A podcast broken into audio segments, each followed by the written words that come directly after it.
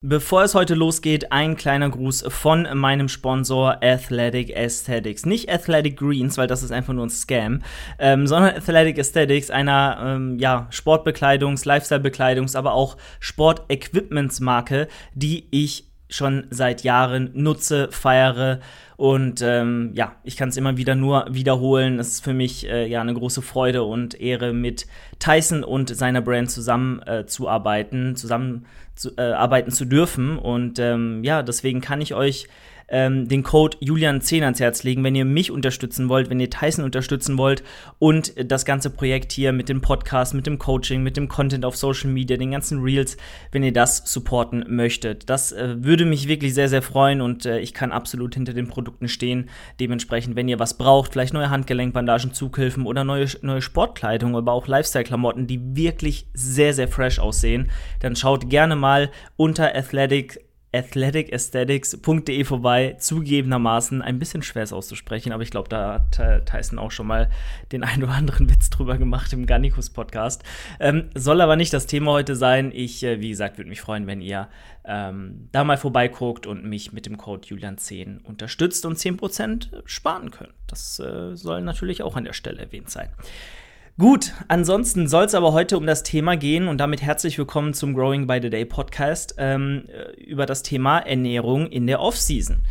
Ja, Ernährung in der Offseason, ich glaube, ein Thema, was ähm, viel zu viele Leute noch immer zerdenken, meiner Meinung nach, aber was auch nicht unwichtig ist. Also ich denke mal, würde man sagen, ähm, ist es jetzt overrated, darüber zu reden oder underrated oder sich Gedanken darüber zu machen, dann würde ich sagen, es ist properly rated. Und zwar ähm, das ganze Thema Mealtiming, Ernährung, Eiweiß, ähm, Zufuhr, ähm, ja, Lebensmittelauswahl, also habe ich schon Mealtiming gesagt? Wahrscheinlich schon.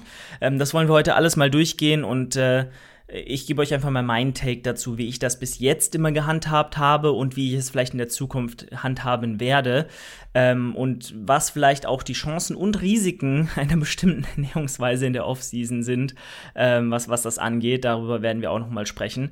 Äh, vorab aber erstmal, was wollen wir überhaupt in der Offseason gewährleisten? Vielleicht müssen wir auch erstmal zweckdienlich anfangen, weil da beginnt das ganze Jahr. Ne? Wenn wir eine Offseason machen, impliziert das ja, dass wir, äh, ich sag mal, eine On-Season haben und dementsprechend möglichst gut dann am Wettkampf aussehen aussehen wollen.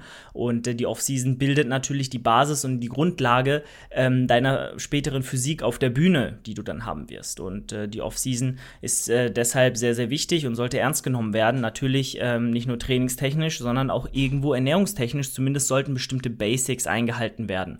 Und äh, ja, da sind wir eben vor allem ähm, bei, bei den drei Themen ähm, Lebensmittelauswahl, wie viele Kalorien äh, wobei sagen wir mal Mealtiming, wie viele Kalorien und ähm, wie viel Eiweiß solltest du zu dir nehmen. Das sind ja die drei Hauptpfeiler. So, da steht und fällt ja mit alles.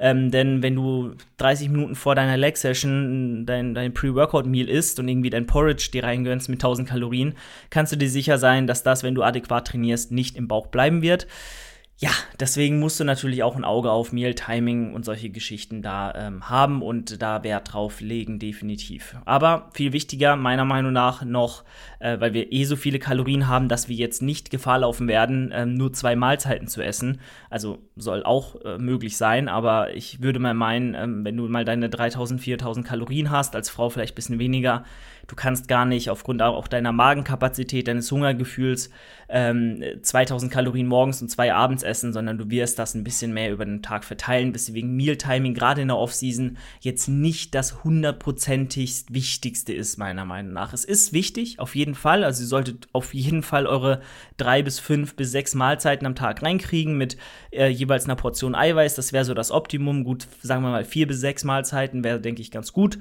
Vielleicht habt ihr dann noch einen Intra-Workout-Shake oder vielleicht einen Pre-Workout-Shake ähm, oder auch einen Post-Workout-Shake, wo noch ein bisschen Eiweiß als Snack mit dabei ist und dann hier und da mal einen Apfel zu essen oder einen Riegel ist, denke ich, auch nicht verkehrt. Ähm, so viel mal zum Meal-Timing. Jetzt aber zum, zur Kalorienmenge. Da übertreiben natürlich noch äh, viel zu viele Leute mit und äh, meinen irgendwie äh, 5, 6, 700 Kalorien im Überschuss essen zu müssen, was definitiv nicht der Fall sein sollte. In der Offseason äh, mehr als 1% Körpergewicht pro Monat zuzunehmen, ist jetzt nicht Ziel der Sache oder nicht Sinn der Sache, weil viel davon wird halt einfach Fett sein. Wie viel Muskulatur glaubt ihr als Fortgeschrittener vor allem im Monat noch wirklich aufbauen zu können? Das ist nicht, das ist kein Kilo, so. Das sind vielleicht 100 Gramm oder 200 oder 300 Gramm, höchstens. Und ähm, ja, vorausgesetzt, ihr trainiert schon 5, 6, 7 Jahre. So klar, am Anfang ist es ein bisschen mehr wahrscheinlich. Gerade wenn ihr dran bleibt, wenn ihr viele Sachen optimiert. Aber irgendwann beschränkt sich das halt auf ein Minimum. Und dann, wenn ihr ein Kilo pro Monat zunehmen solltet, oder sagt mal bei einem 80 Kilo schweren Mann also, oder einer 50 Kilo schweren Frau 800 oder 500 Gramm pro Monat, ähm, dann ist das viel. Dann sind das äh, auch gut und gerne mal 10 Kilo in einem Jahr. Und äh, klar, das kann man machen das ist okay. So, dann macht ihr halt einen Minicut oder irgendwie eine Diät. Das hängt ja auch immer davon ab, wie sieht eure Körperkomposition aus, wie viel Körperfett habt ihr am Beginn dieser Offseason. Ähm, aber es macht nie Sinn, äh, über 500, 600 Kalorien im Überschuss pro Tag zu essen. Das ist viel zu viel. Das sind ja rechnerisch zwei Kilo Fett im Monat dann. Und ähm, das braucht niemand. Das braucht wirklich niemand. Ähm, dementsprechend, wenn ihr sagt, 1% Körpergewicht pro Monat ist okay, ja, kann ich mit leben, aber ganz ehrlich, vielen würden auch wahrscheinlich 0,5 bis 0,75 Prozent pro Monat ganz gut tun, um das Ganze einfach über vielleicht eineinhalb Jahre mal durchziehen zu können und da wirklich konstant Progress zu machen und aufzubauen. Das davon würden wirklich viele, viele profitieren. Und je mehr du pro Monat zunimmst, desto eher wirst du auch in Körperfettregionen, Körpergewichtsregionen kommen, wo du, du dich nicht mehr wohlfühlst, wo der Muskelaufbauprozess nicht mehr so produktiv ist. Und dann musst du eben wieder Diäten unterbrichst wieder diese produktive ähm, Off-Season. So. Genau, deswegen einfach die Rate of Gain vielleicht bei wirklich einem Prozent pro Monat lassen. Gucken, dass du vielleicht nicht mehr als 200, 300 Kalorien im Überschuss bist am Tag. Selbst das ist schon ordentlich. Und ähm, dann sollte das auch kein Problem sein. Aber ähm, es geht hier auch wiederum darum, äh, das auch jeden Tag zu gewährleisten. Nicht zu sagen, man isst mal einen Tag, binscht komplett und hat 2000 Kalorien, Überschuss und ist dann wieder sechs Tage im Defizit. Das meine ich damit nicht, auch wenn der Wochenschnitt wichtig ist und relevant ist, gerade was auch euer Körpergewicht angeht. Aber ihr habt dann einfach äh, einen Tag, ich sag mal, anabol gelebt und die anderen Tage eher abbauend und äh, mit weniger Energie, als ihr vielleicht braucht. Und äh, deshalb stellt sicher, dass ihr einfach möglichst gleichmäßig über den Tag, äh, über die Woche verteilt eure, euren Überschuss pro Tag gewährleisten könnt. Und ähm, das könnt ihr eben vor allem dann, wenn ihr möglichst viel standardisiert. Und da kommen wir auch zum zweiten Punkt der Off-Season.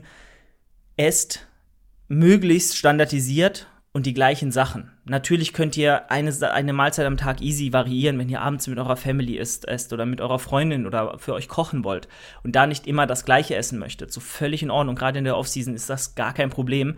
Aber wenn ihr einfach jeden Tag ähnliche ähm, Mahlzeiten habt, eine, ein ähnliches Meal-Timing, ihr wisst, was für euch funktioniert, wann ihr zum Beispiel vor eurem Training welche Mahlzeit isst, die euch nicht schwer im Magen liegt, die euch gute Energie äh, gibt, euch mit guten Carbs versorgt, ähm, wenn ihr das alles auf dem Schirm habt und wisst, äh, dann geht's euch gut. Und dann gewährleistet ihr auch, dass ihr konstant jeden Tag die wichtigen Dinge nailt und ähm, da einen Weg für euch gefunden habt, wie ihr jeden Tag äh, produktiv äh, arbeiten könnt. Und äh, wenn ihr einfach nur in den Tag hinein esst, euch nichts vorbereitet, irgendwie keine festen Strukturen habt, dann wird das das Grauens sein. Dann werdet ihr im Training vielleicht Blähungen haben, dann werdet ihr euch unwohl fühlen, dann werdet ihr auch mal was nicht so gut vertragen und dann werdet ihr auch mal den einen oder anderen Tag nicht im Überschuss sein oder nicht oder zu viel im Überschuss sein.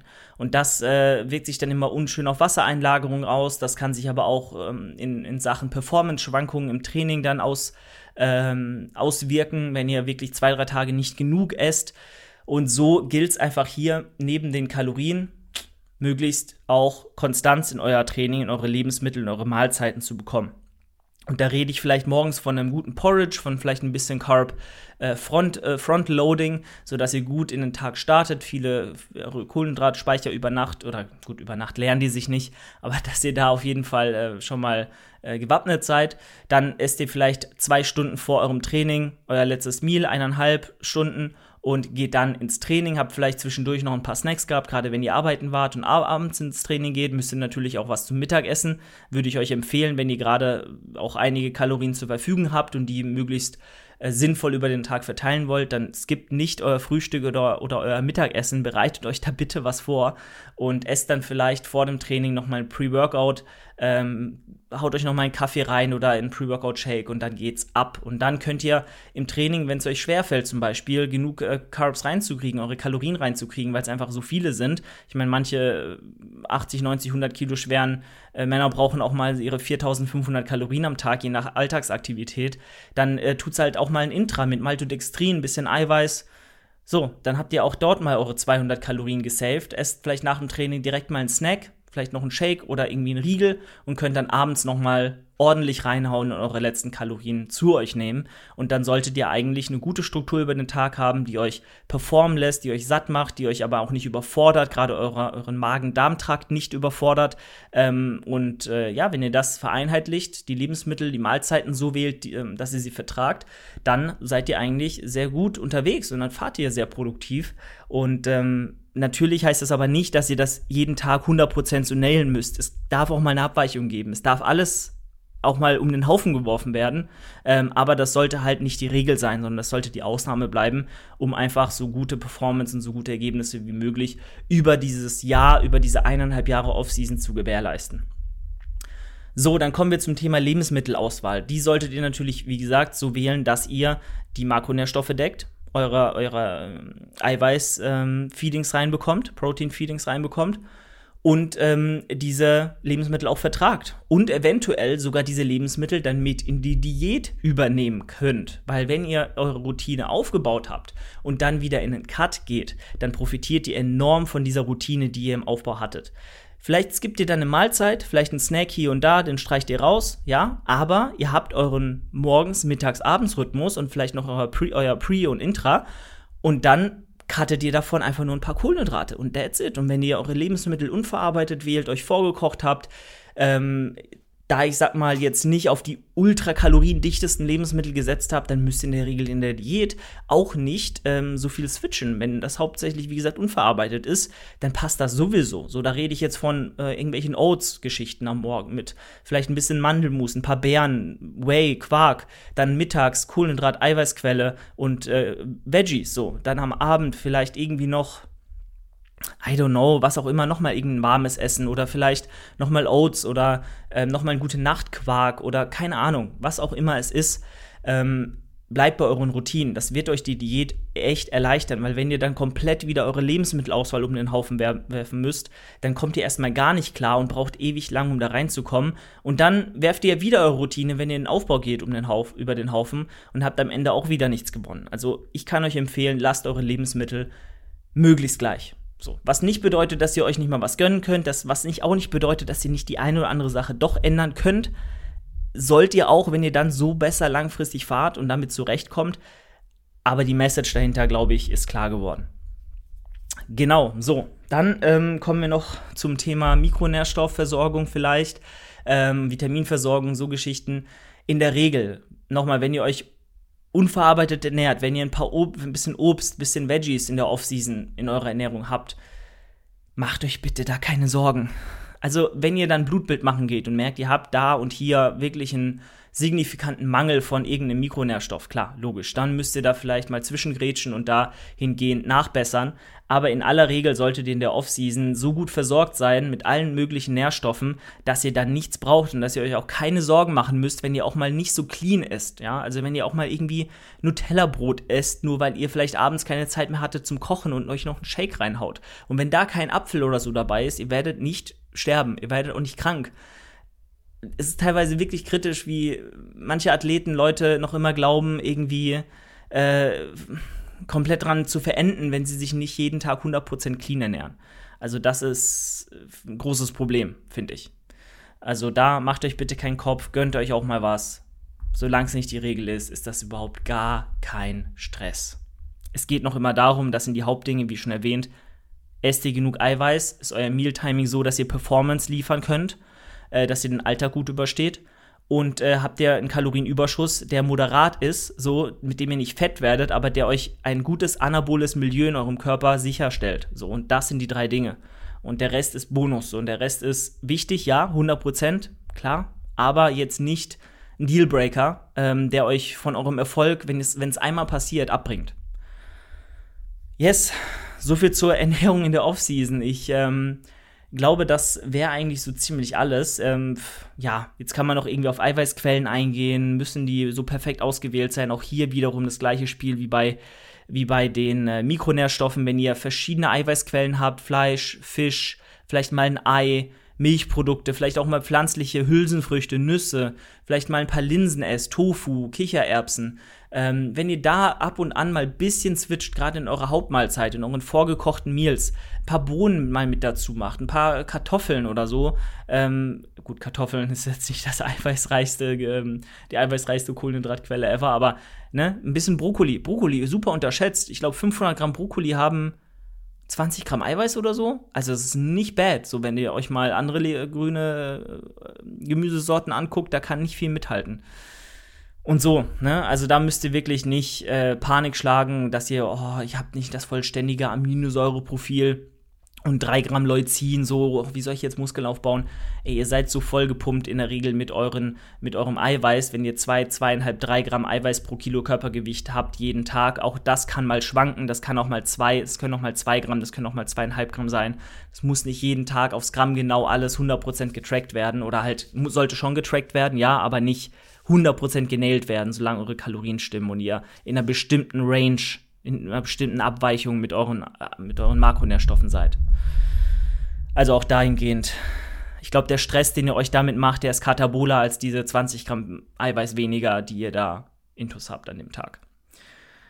Okay, ich glaube, that's it. Falls ich was vergessen habe, äh, schreibt es mir gerne. Ähm, bestimmt habe ich irgendwas vergessen. Aber äh, es ist auch schwierig, immer alles 100% abzudecken. Deswegen ähm, gerne Kritik da lassen, gerne Feedback da lassen mich unterstützen, wenn ihr Lust habt, mit dem Code Julian10 und 10% sparen bei athleticesthetics.de. Würde mich sehr, sehr freuen. Ist alles in der Infobox dieses Podcasts verlinkt. Und ähm, ja, wenn ihr noch einen Coach sucht, seid ihr bei mir an der richtigen Stelle für eine Wettkampfprep, die ihr vielleicht in naher oder ferner Zukunft vorhabt, aber auch Lifestyle-Kunden, sprich, wenn du einfach nur abnehmen willst, deine Technik verbessern willst, weiterkommen möchtest im Training, vielleicht auch die Traumfigur erreichen willst, die du dir in den Kopf gesetzt hast. Schreib mir einfach, wir machen ein Erstgespräch aus und dann erreichen wir zusammen deine Ziele. In diesem Sinne, ich bin raus, euer Julian. Ciao, ciao. Das war die heutige Folge des Growing by the Day Podcasts.